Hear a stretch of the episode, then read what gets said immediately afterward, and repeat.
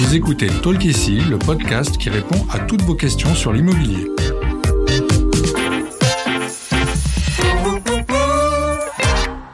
Je suis Audrey, content manager chez Bien Ici et je suis accompagnée aujourd'hui par Zacharia, chargé de communication. Bonjour Zacharia.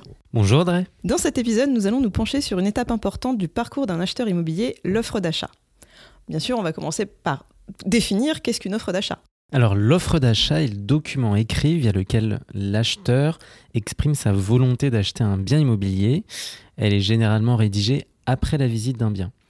Il ne faut pas confondre l'offre d'achat avec le compromis de vente qui est signé à l'étape suivante par les deux parties. L'offre d'achat peut être rédigée sur papier libre ou par email. Bien souvent, les agents immobiliers vous proposeront d'utiliser leur modèle pré-rédigé pour ne rien oublier.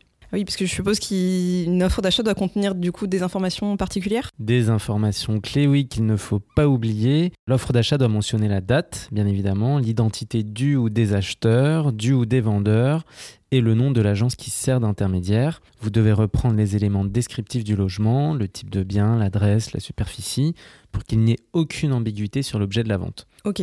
Vous devez aussi annoncer le prix auquel vous souhaitez acheter, ça paraît très important. Soit vous faites une offre au prix, soit à un prix inférieur. Vous pouvez également préciser vos conditions de financement. Est-ce que vous aurez recours à un crédit immobilier ou est-ce que votre achat est conditionné à la vente d'un autre logement? D'accord. Euh, du coup, est-ce que j'ai un délai de rétractation une fois que j'ai transmis mon offre d'achat au vendeur? Alors non, il n'y a pas de délai de rétractation pour l'offre d'achat, c'est un document qui vous engage juridiquement et encore plus une fois qu'il est contresigné par le vendeur. C'est pour cela qu'il ne faut rédiger une offre que si vous voulez et pouvez acheter le bien.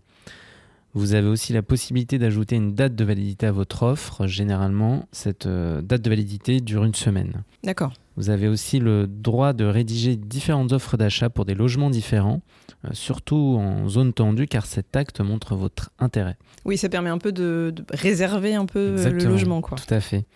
Et dans le pire des cas, si vous avez un doute, vous pourrez vous rétracter pendant une période de 10 jours après la signature du compromis de vente. D'accord, donc le délai de rétractation, c'est après. Exactement. Très bien. Et que fait le vendeur quand il reçoit une offre d'achat Alors le vendeur dispose d'un délai de réflexion que l'usage fixe à 5 à 10 jours pour étudier chaque offre. Si le prix proposé est inférieur au prix affiché, le vendeur a le droit de refuser l'offre d'achat. Il peut aussi faire une contre-proposition. En revanche, il doit accepter une offre d'achat au prix. S'il reçoit plusieurs offres au prix le même jour, le vendeur peut choisir celle qu'il retient. Ok. Il peut respecter l'ordre de réception des offres, choisir le financement le plus sécurisé ou bien tout simplement retenir l'acheteur qu'il a trouvé le plus sympathique. En contresignant l'offre d'achat, le vendeur s'engage à vendre et à ne pas accepter d'autres offres. Oui. Et ensuite, toutes les parties se donnent rendez-vous pour la signature du compromis de vente qui va véritablement contractualiser la vente. Ok. Donc en résumé, l'offre d'achat permet à un acheteur de manifester son intérêt pour un bien et ses conditions d'achat. C'est un document qui engage juridiquement les parties signataires et il y a plus de chances qu'une offre soit acceptée si le prix n'est pas négocié. Tout à fait, c'est bien ça, Audrey. Merci Zacharia pour toutes ces réponses. Merci. Merci d'avoir écouté cet épisode de Talk ici. S'il vous a plu, s'il vous a aidé, n'hésitez pas à le noter et le partager. Découvrez nos autres réponses à vos questions sur l'immobilier sur les plateformes de podcast et sur bienici.com.